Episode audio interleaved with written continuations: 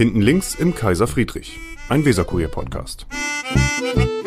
So, Wigbert, da sind wir wieder. Hallo Silke. Wir haben einen Gast und zwar ist das Herr Dr. Bulert, Magnus Bulert. Wir haben jetzt immer angefangen, dass sich die, unsere Gäste immer kurz selber vorstellen. Wie würden Sie sich in kurzen, schlanken Sätzen selbst vorstellen, Herr Bulert? Ja, ich bin Liberaler, ich bin Naturwissenschaftler und ich bin Beamter in Niedersachsen und lebe mit der Familie in Bremen in der Neustadt. Das ist schon mal gut, ne? Steuer, kein Steuerflüchtling, sondern genau das Gegenteil. Ja, ich bin Auspendler. Ja, das ist aber das ist steuertechnisch gut für Bremen. A, Einwohnerwertung und B, Sie bezahlen in Bremen Steuern, ne? Genau. Es sollte viel So mehr davon das. geben von Menschen wie Ihnen, die in Bremen leben und in Niedersachsen arbeiten. Und privat, was können Sie da sagen? Ja, privat vermisse ich im Moment, dass ich Posaune spielen kann äh, und solche Dinge, die ich mache. Ich bin sonst noch sehr ehrenamtlich engagiert bei mir in der St. Georgsgemeinde in Bremen-Hochding. Bin Vorsitzender von Autismus Bremen. Das ist ein Verein, ein Elternverein gegründet, 72, der sich um Menschen mit Autismus kümmert. Bin auch noch ehrenamtlich im Aufsichtsrat vom Martinsclub. Ja, das macht mich eben auch aus, dass ich ehrenamtlich noch viel unterwegs bin. Und du singst Posaune? Posaune? Ja, das habe ich mit zwölf Ja. Jahren angefangen. Aber das können Sie doch spielen oder nicht? Sie können es nur nicht mit anderen spielen. Genau, das meine ich. Das wissen wir so ein bisschen. Ja, aber zu Hause können Sie so viel Posaune spielen, wie Sie lustig sind. Genau, weil wir ein kleines Häuschen haben und die Nachbarn nicht aus dem Bett fallen. Ich wollte gerade sagen, am besten an, Ja, nee. kommt ein bisschen auf Ihre Spiel, auf Ihre Qualität an, wie gut Sie spielen, ne? Naja, das, die Übung ist jetzt ein bisschen weg natürlich, wenn man nicht mehr mit den anderen so viel spielt, weil die Motivation alleine zu spielen ist natürlich nicht so groß. Ist ja beim Klavier anders, da hat man ja mehrere Stimmen in den beiden Händen. Das Ja. hat man ja bei der Posaune nicht. Haben Sie Ihre Posaune in der Nähe, dass Sie uns mal was vorspielen können?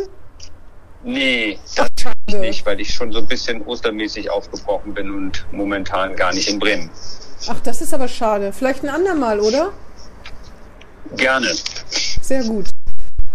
Ja, Habe ich auch im Wahlkampf ja gemacht. Da gab es eine ganz lustige Einladung von Golden City, wo die die Zusammenspielfähigkeit getestet haben.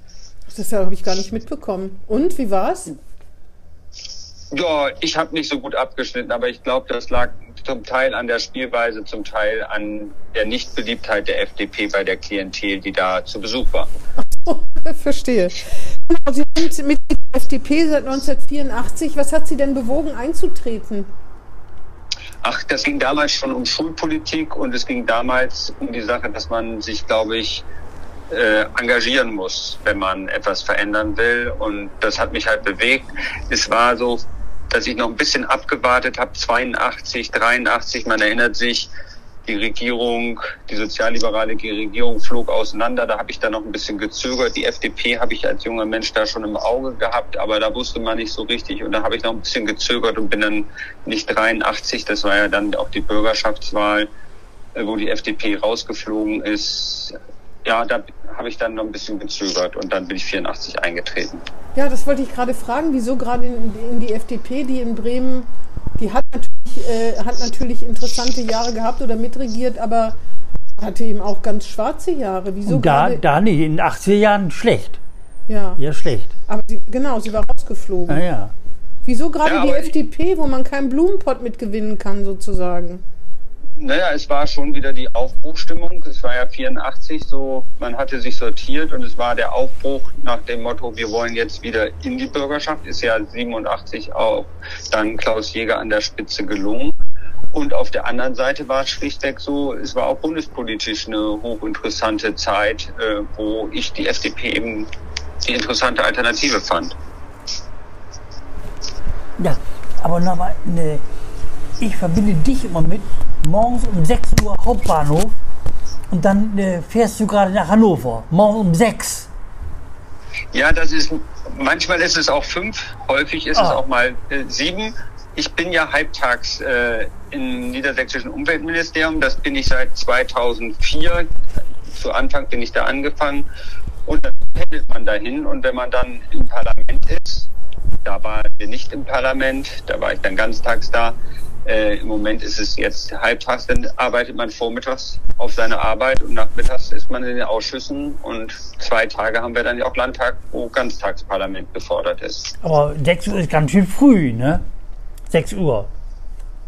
Ja, da ist man dann noch ein bisschen am Aufwachen, aber das kann man auch gut im Zug. Ein bisschen Weserkurier lesen, bisschen Dankeschön. gucken, was Buden und Binnen am Vorabend gemacht hat, gucken, was die Nordsee-Zeitung so schreibt. Oh, und dann weiß man ja, was in Bremen ich los nehme ist. das Dankeschön wieder zurück. Das hatten wir Ja, gestern ich gerade gesagt, die Kreiszeitung nicht erwähnen. Das hatten wir gestern gerade gesagt. Hatten wir drüber gesprochen, aber äh, manchmal äh, hat die auch eine Meldung über Bremen, die spannend ist. Ja, Sie sind, Sie sind zu ehrlich, Herr Buhlert. Das ist schon gut so. Selten. Sie, Sie, Sie haben was geschrieben über in vollen Zügen. Das müssen Sie doch mal erklären. Also, äh, wenn man so anfängt zu pendeln, ist man eigentlich erstmal genervt. Das ist ja eine Stunde Fahrstrecke und ich habe dann immer irgendwas erlebt. Und irgendwann habe ich mir diesen Frust über schlecht organisierte Bahnen und die Anekdoten, die man so erlebt, von der Seele geschrieben. Das sind inzwischen drei Bücher. Es gibt auch ein viertes, das ich immer noch nicht geschafft habe, fertigzustellen. Das ist alles bis 2015 äh, entstanden, in der Zeit 2011 bis 2015. Wie lange pendelst du denn schon? was Sag so mal. passiert ist. Wie lange pendeln Sie schon? Sag mal. Ja, wie gesagt, von 2004 bis 2011, dann äh, Quatsch, von 2004 bis 2007, dann war ich eine Legislaturperiode nur in der Bürgerschaft und dann von 2011 jetzt wieder an. Schon 10, ja, 15 Jahre schon fast, ne? Und wer liest Ja. das? Wer liest diese Bücher? Außer Befreunden, Freunden und Bekannten? Ich glaube nicht viel, aber das Wichtigste war ja die therapeutische Wirkung, Ah. dass ich mir diesen Frust von der Seele schreiben konnte und auch Spaß dran hatte, festzuhalten, was so passiert. Also wenn man dann ähm, feststellt, dass ein IC-Sprinter in Hannover äh, eigentlich der Mensch ist, der zwischen den Zügen hin und her rennen muss, um ja den Zug zu erreichen, dann hat das schon seinen Charme. Haben Sie der Bahn ein äh, Exemplare übereignet per Post? Ja, das habe ich, aber ich habe keine Resonanz bekommen. Was? Also höchstwahrscheinlich gibt es viele frustrierte Leute, die den schreiben. Ja, es gibt War keiner wahrscheinlich, zuständig bei der Bahn, wahrscheinlich. Nee, wahrscheinlich gibt es da ein riesiges Regal mit Büchern und Erfahrungsberichten. Das kann natürlich sein. Sind Sie immer noch so genervt oder hat sich das in letzter Zeit verbessert? Ich meine, jetzt Also durch Corona hat sich ja, ist es leerer in den Zügen. In vollen Zügen könnte man jetzt nicht mehr schreiben.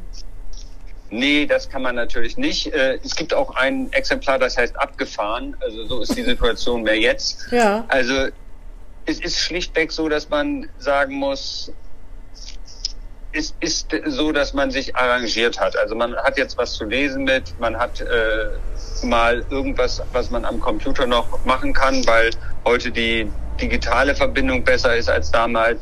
Also insofern, ja, man hat sich damit arrangiert und man nutzt die Zeit sinnvoll und dann frustriert das auch nicht mehr so und die Leute können sich auch irgendwie anders benehmen, habe ich inzwischen so das Gefühl. Oder ich bin vielleicht auch toleranter, was Leute äh, angeht, die nackte Füße aufs gegenüberliegende äh, Ja. Sitzpolster legen. Ich glaube nicht, dass die Leute sich besser benehmen. Meine Beobachtung geht genau in die andere Richtung.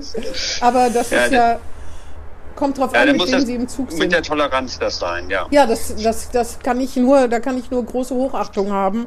Daran gebricht es mir gelegentlich, jedenfalls was sowas betrifft. Ähm, wieso sind Sie, haben Sie denn nie in Erwägung gezogen, nach Hannover zu ziehen? Ja, also es ist immer so, dass man sich ja verpflichtet fühlt dem einen oder anderen und das ist geht mir ja auch so. Also ich habe meine Wurzeln in Hochding, da bin ich groß geworden. Oh, Und Auch geboren, diese Ehre- eigentlich? Bremer, Ja, ne? geboren bin ich im großen Krankenhaus, wie das damals hieß, St. Jürgenstraße. Ja, Ah, aber ja. Bremer sozusagen, ne? Du? Ja, Klinikum Bremen-Mitte. ja, ja, genau. Nee, und ähm, ja, das ist einfach die Situation da, äh, dass man sich eben da verbunden fühlt. Und dann zieht man nicht weg. Die Familie ist ja auch in Bremen. Und so hat sich das nicht ergeben. Verstehe. Und es ist auch ganz witzig, wenn man in Hannover arbeitet und die Leute fragen, wo arbeit, äh, wo kommst du denn her? Dann sagt, sagt man, ich wohne in Niedersachsen, mittendrin, nur nicht in Niedersachsen. Ja, Ja, ja, genau, genau. Ein Jahr, ne?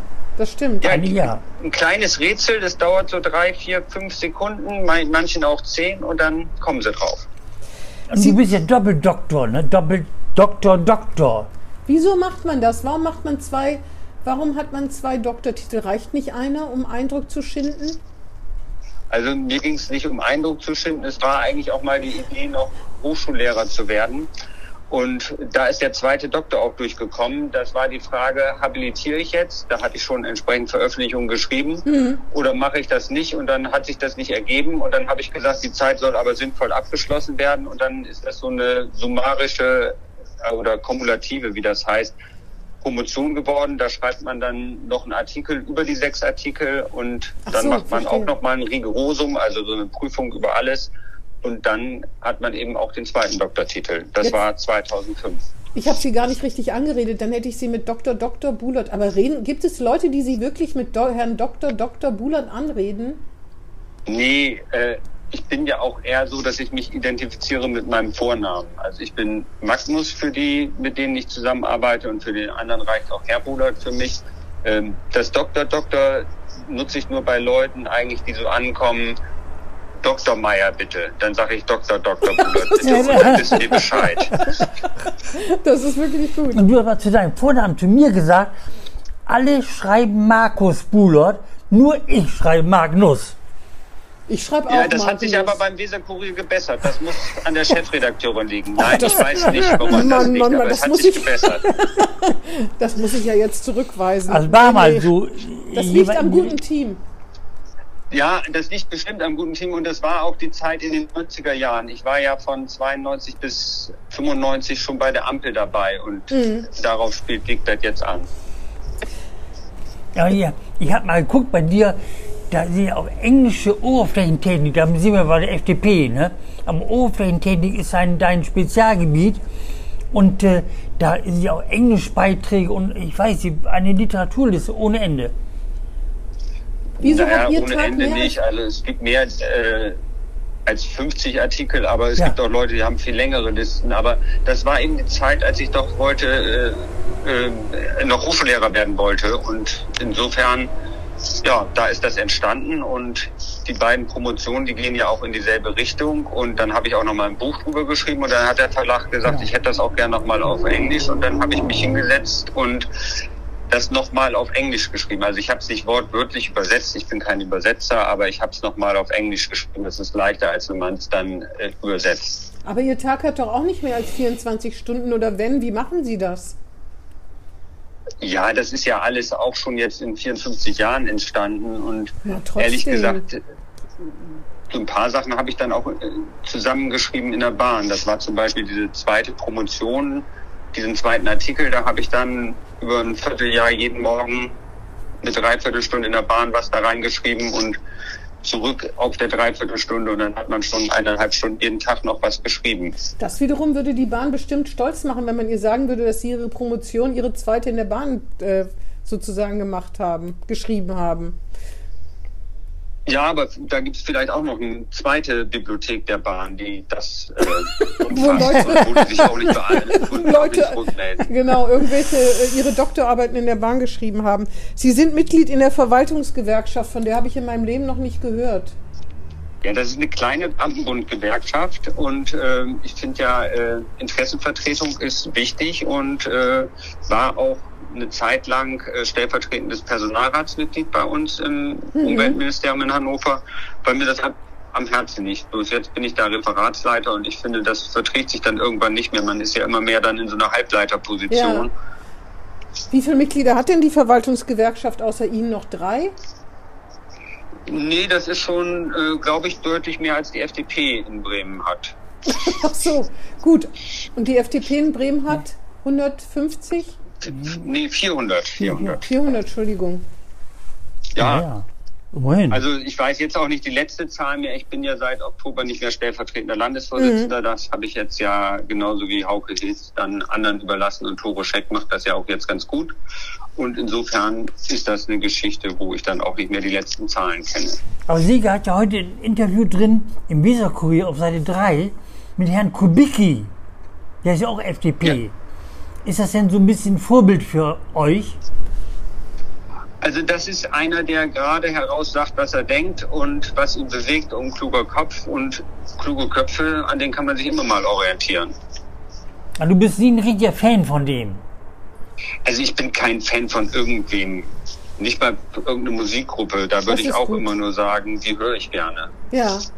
Aber teilen Aber Sie das, denn das, die Einschätzung, das, auch die massive Kritik von Herrn Lindner am Regierungskurs? Am momentanen? Also äh, das hat ja nun auch in der Bürgerschaft am Donnerstag ja. und äh, auch am Mittwoch habe ich, was das Impfen angeht, nochmal deutlich gemacht. Es geht so nicht, dass man rein aus den Kartoffeln, raus aus den Kartoffeln macht. Man muss da solide arbeiten, dafür braucht man Schwarmintelligenz und man muss die Menschen überzeugen, dass sie vieles von sich aus tun. Und an der Stelle fehlt es. Es gibt immer Menschen, die brauchen Verbote und Gebote, aber die Menge der Menschen kann man überzeugen und da muss man dran arbeiten, weil es gibt nicht genügend Menschen, die aufpassen könnten, dass keiner sich daneben benimmt. Es funktioniert nur, wenn wir alle intelligent mitmachen. Sind Sie denn dafür, dass Bremen, vielleicht Bremerhaven mal so ein Modellregion, Modellprojekt macht, wie Tübingen oder jetzt das Saarland auch versucht? Ja, das wäre doch klug. Also es haben doch auch viele in Luftfilter investiert äh, und das muss man doch auch nutzen und auch probieren. Und ehrlich gesagt weiß doch auch jeder, und das meine ich auch mit intelligent, äh, was das für Gefahren sein könnten, muss das für sich einschätzen, ob er sich in dieses Risiko begibt oder nicht. Das kann der Staat einem doch nicht abnehmen, das Lebensrisiko. Aber wieso, wieso ähm, sagt dann der Bremer Senat nicht, ja, Bremerhaven bietet sich geradezu an, weil es halt überschaubar ist, eine kleinere Stadt, wo man wahrscheinlich diese Testzentren auch ziemlich gut einrichten könnte an den zentralen Punkten. Was ist da los? Ähm, das weiß ich nicht. Äh, ich befürchte immer noch, dass es so viele gute Ideen sind, die am Ende am Material scheitern. Wir haben natürlich nicht genügend Tests, auch für diese Schnelltests. Also ich weiß von Unternehmen, die jetzt ganz, ganz viele Schnelltests besorgen wollen, an, mhm. bei, an etlichen Stellen bestellt haben, aber immer noch nichts geliefert gekriegt haben. Und solche Probleme, die machen es eigentlich auch schwierig. Das ist so, glaube ich, wie zu Anfang der Pandemie, wo alle die Masken selber genäht haben, ich übrigens auch. Und äh, da ist einfach die Situation, dass man eben vieles fordert und vieles vorschlägt. Das ist genauso äh, Luftdiskussion wie die Hausarztdiskussion, äh, ob die impfen sollen oder nicht. Wenn die keinen Impfstoff haben, ja, das ist das eine, bleibt das alles theoretisch. Und an der Stelle ist eben auch die große Kritik. Es war absehbar, dass wir Tests brauchen. Es war absehbar, dass wir viel Impfstoff brauchen. Und da hätte man früher äh, bestellen müssen. Und da ist vieles auch äh, Bestellversagen der Regierung. Aber Tübingen hat ja auch genug Schnelltests für seine Leute. Wieso sollte dann Bremerhaven nicht genug haben können? Äh, ja klar, äh, also für Modellregionen mag das reichen, mhm. aber ich glaube, wir müssen ja auch mal groß denken und äh, wir müssen ja auch alle irgendwie wieder in ein normales Leben zurückkommen. Testen Sie sich denn regelmäßig? Also ich teste mich nicht regelmäßig, weil ich auch nicht so viele T Tests äh, bekomme. Aber ich habe jetzt gerade vor der Bürgerschaftssitzung, da hat die Bürgerschaft die zur Verfügung gestellt, getestet. Und mhm. wenn ich dann mal ins Ministerium pendel, im Moment machen wir da Homeoffice. Es war zu Anfang 50 Prozent Homeoffice, jetzt ist 80 Prozent Homeoffice angesagt. Mhm. Äh, dann habe ich da auch einen Test zur Verfügung. Ja, verstehe. Da eben dann, du bist Jahrgang 67, ist richtig, ne? 67? Ja. Ja. Nur, dass du ein bisschen einschätzen können, die Leute, wie alt der Typ ist. Ja. Ja, ja ich konnte noch die erste Mondlandung sehen im Fernsehen oder schon. Hättest du sehen können?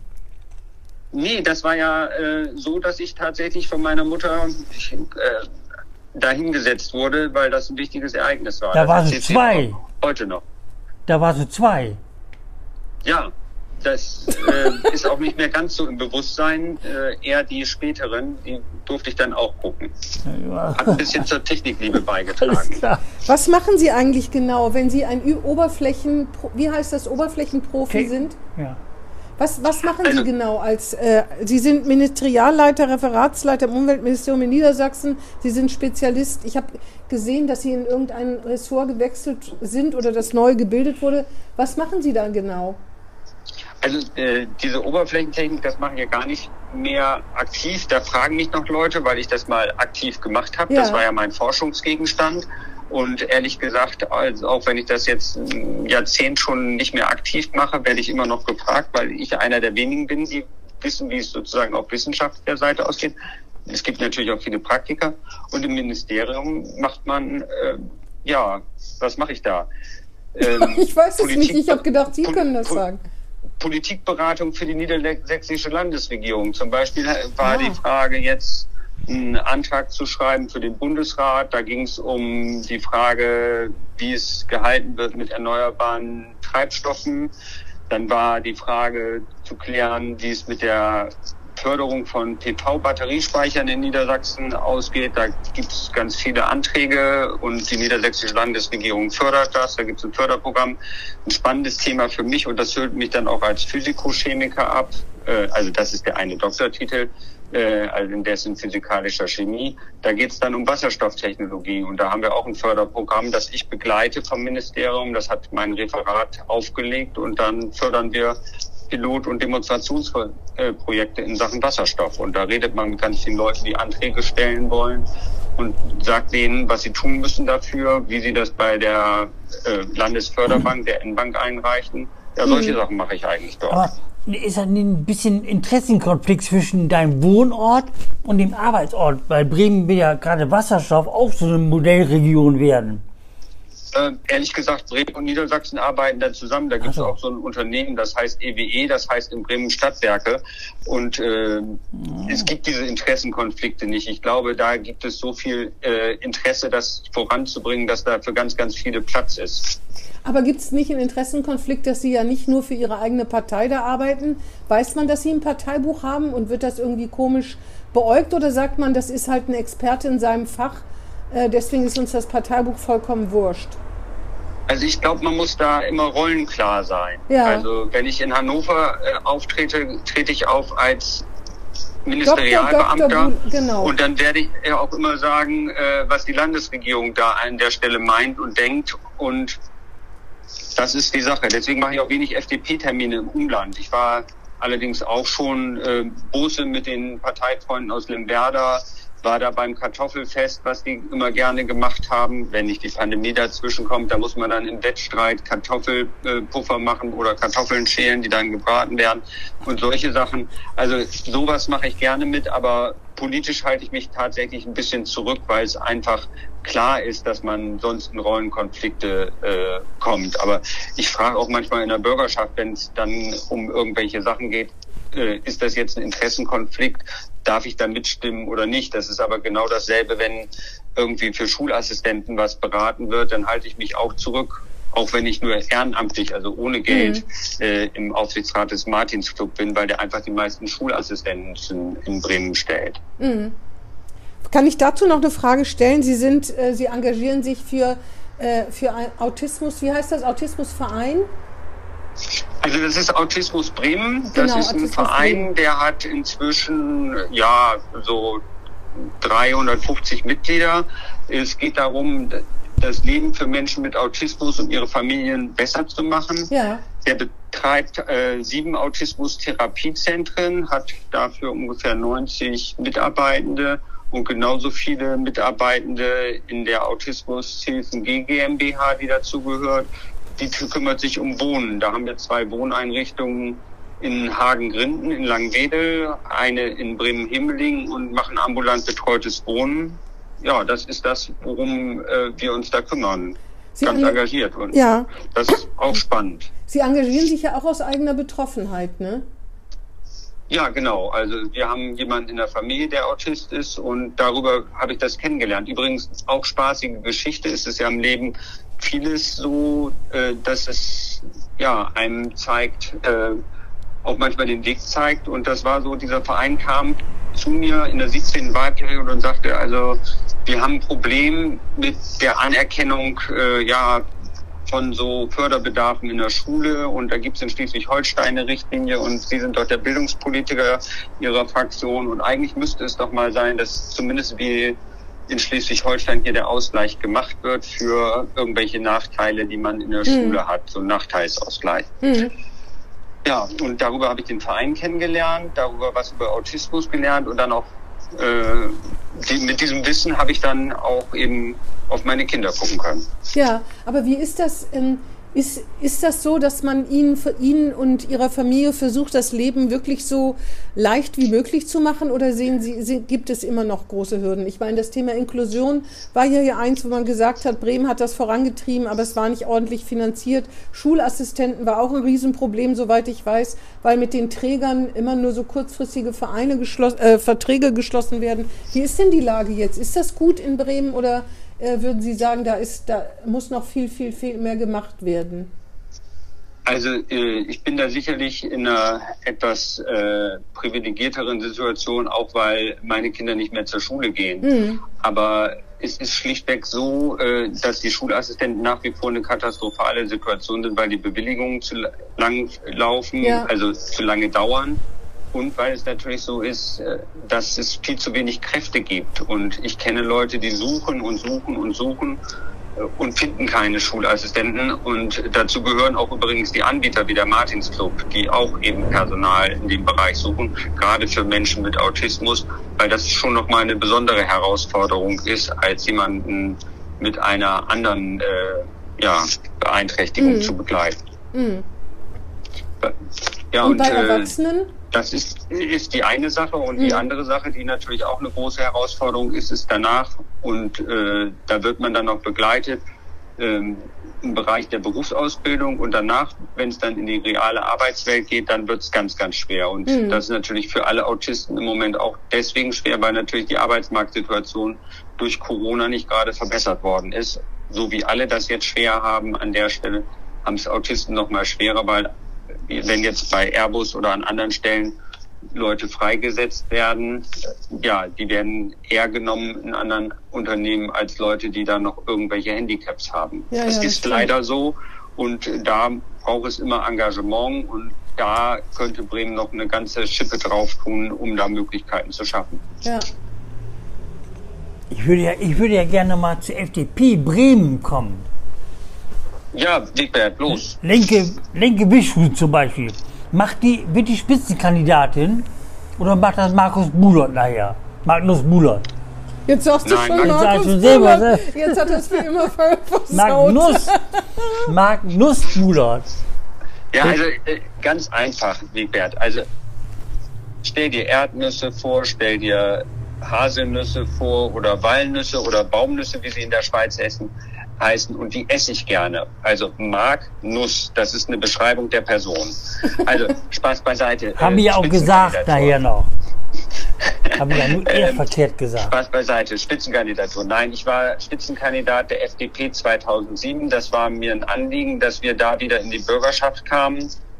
Das habe ich gemacht. Und 2015 äh, als ich die Frage stellte, haben wir uns im Team, insbesondere Hauke Hilz und ich und andere, in die Augen geguckt und gesagt, wie kriegen wir das denn hin, dass wir 2015, die Bürger, die FDP war gerade aus dem Bundestag 2013 geflogen, genau. wie schaffen wir es denn, äh, wieder reinzukommen? Und da haben wir Lenke Wischhusen gefragt, weil sie eine Person ist, die zu uns passt, wie, ich sag mal, etwas despektierlich Arsch auf einmal. Sie ist liberal, sie hat einen Kompass, sie hat ihre Wertvorstellungen und sie ist ein Freigeist. Und das passt zu uns. Und sie hatte eine Prominenz durch eine Fernsehsendung damals und äh, das hat sie einbringen können. Und da waren wir uns einig, dass das eine Sache ist, mit dem ein Fund, mit dem wir nicht wuchern können. Und Hast du den, das hat sich auch, auch, ausgezahlt und äh, das zahlt sich auch immer noch aus. Und sie macht ihren Job auch gut, wie ich finde. Und das heißt, dass die bleibt Spitzen und die wird wieder Spitzenkandidatin. Also ehrlich gesagt, das entscheiden wir noch, aber und dem kann ich auch nicht vorgreifen, aber Magnus Budert wird unter Garantie nicht Spitzenkandidat. Wie ist das? Glauben Sie eigentlich, dass die FDP vielleicht jetzt tatsächlich eine Renaissance oder einen Höhenflug erleben kann, weil die Menschen von der großen Koalition so enttäuscht sind. Ich meine, jetzt wird ja viel darüber geredet, welche Konstellation es ab September geben könnte. In manchen ist die FDP wichtig, also dass sie tatsächlich Mitglied der Regierung wieder werden könnte. Meinen Sie, dass die FDP profitiert? Im Moment nach Umfragen sieht es so aus, als ob vor allen Dingen die Grünen profitieren von dem Desaster sozusagen, wenn man es so nennen will. Genau, auf Bundesebene. Was ist mit, wieso kann die FDP, das verstehe ich auch gar nicht, weil Herr Lindner hat ja wirklich von Anfang an auch Sachen kritisiert, zum Beispiel äh, die Regelung mit Impfstoffen. Äh, zum Beispiel, dass die Parlamente nicht gehört werden, finde ich ein wirklich wichtiger Punkt. Ähm, und trotzdem kann sie das irgendwie nicht davon profitieren. Woran liegt das denn? An Lindner.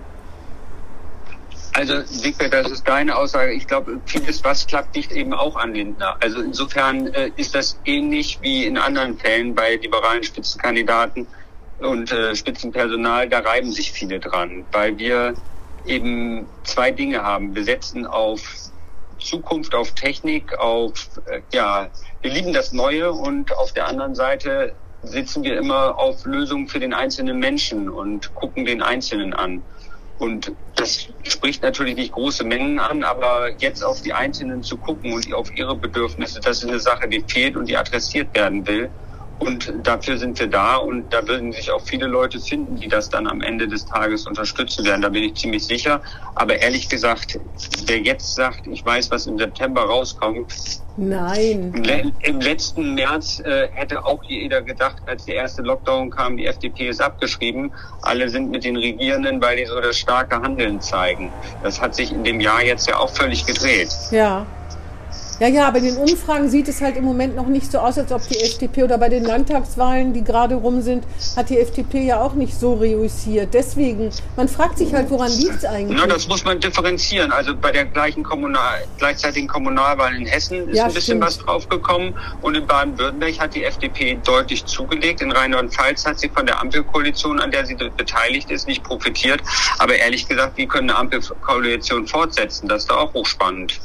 Ja, aber ich meine, man denkt doch, wenn man, also wenn man mit der großen Koalition unzufrieden ist und sagt, oder auch wirklich meint, Frau Merkel ist jetzt amtsmüde, was ja auch nicht schlimm, also die hatte, kann man auch nach so vielen Jahren vielleicht.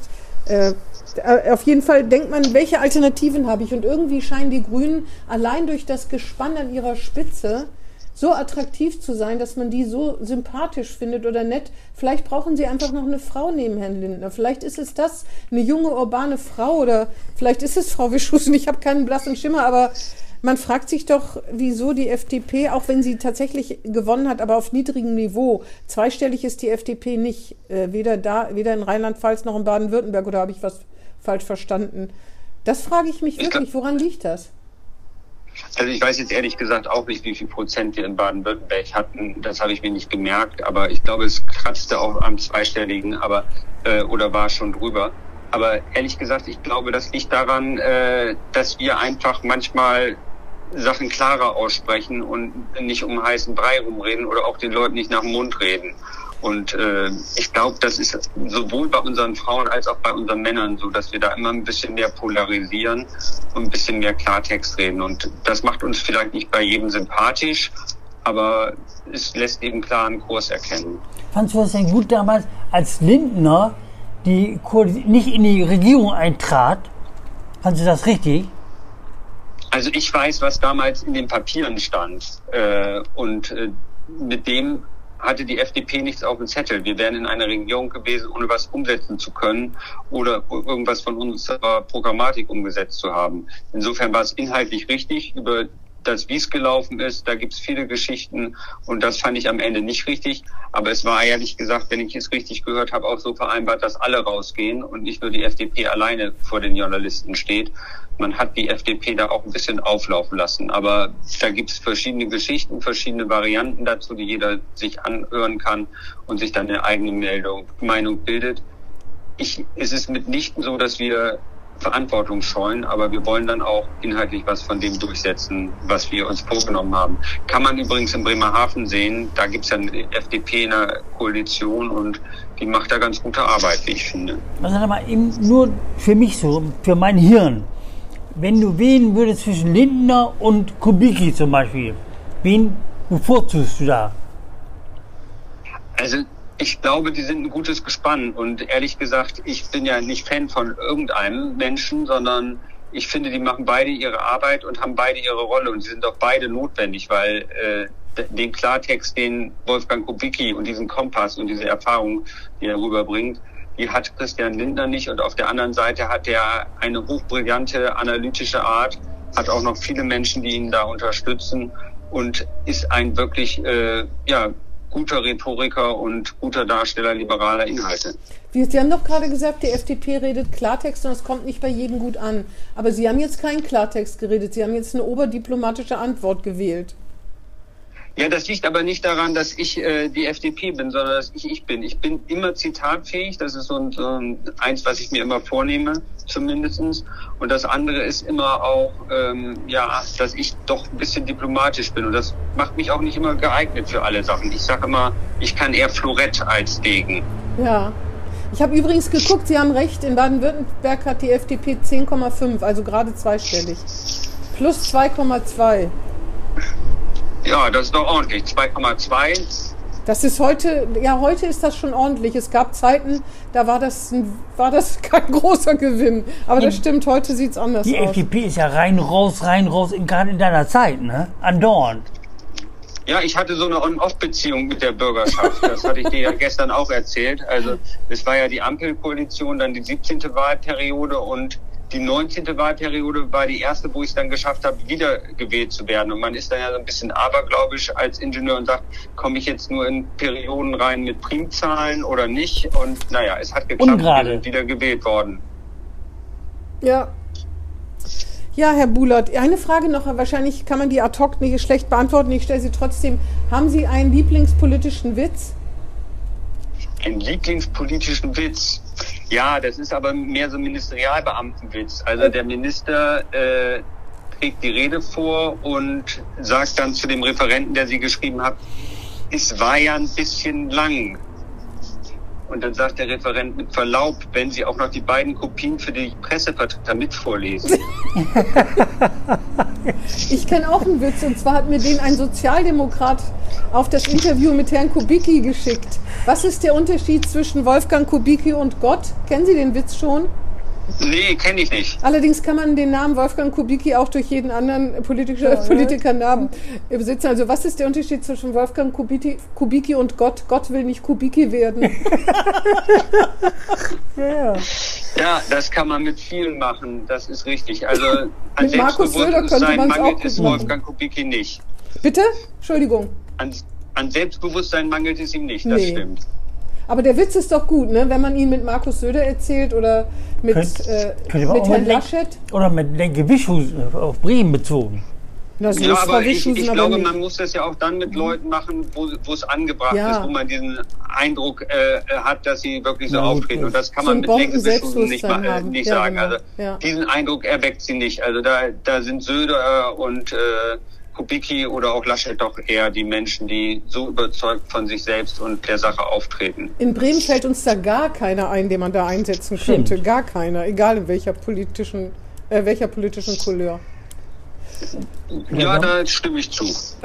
Vielleicht noch Magnus Bulert. Nein. N- Nein. Sie sind wirklich, Herr Buhlert, das muss ich wirklich mal sagen, ohne zu schleimen. Sie sind wirklich unglaublich bescheiden, obwohl Sie so ein kluger, belesener und gebildeter Mensch sind. Das gibt's wirklich nicht so oft. Also die, wo Sie, als Sie eben gesagt haben, wenn jemand zu Ihnen sagt, Dr. Schäfer, bitte, dass Sie dann sagen, äh, Dr. Dr. Buhlert, das spricht echt schwer für Sie, weil es gibt ja diese Menschen, die sagen, Dr. Schäfer, so viel Zeit muss sein oder Ja. Wenn wir, wir lassen ja eigentlich alle akademischen Titel weg äh, in der Zeitung und da gibt es auch Menschen, die sich darüber echauffieren und wir sagen, das ist halt grundsätzlich eine Regel, außer wenn dieser Titel irgendwas dem Leser mitteilen äh, muss. Also wenn jemand einen Lehrstuhl hat, dann schreiben wir ja auch, der lehrt irgendwo oder so. Aber ansonsten, da denke ich auch immer, und das haben Sie alles, machen Sie alles gar nicht. Ich finde sowieso, wenn so wie Sie auftreten, da können Sie, Ja. in diesem Witz sind Sie sowas von falsch, falscher geht's gar nicht.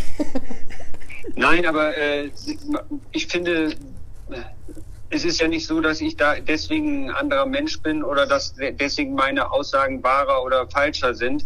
Ich benutze es ehrlich gesagt als Ministerialbeamter manchmal, wenn Leute irgendwie schreiben, äh, sie hätten jetzt irgendwas Technisches erfunden, was wir nur nicht verstehen würden oder so, dann schreibe ich auch mal äh, Dr. Ing, Dr. Renat darunter, damit sie dann Ja, ja. die Diskussion abbrechen.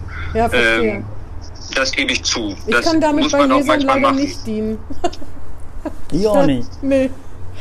Ja gut, Herr Dr. Dr. Bulat, wenn ich das nochmal scherzeshalber sagen darf.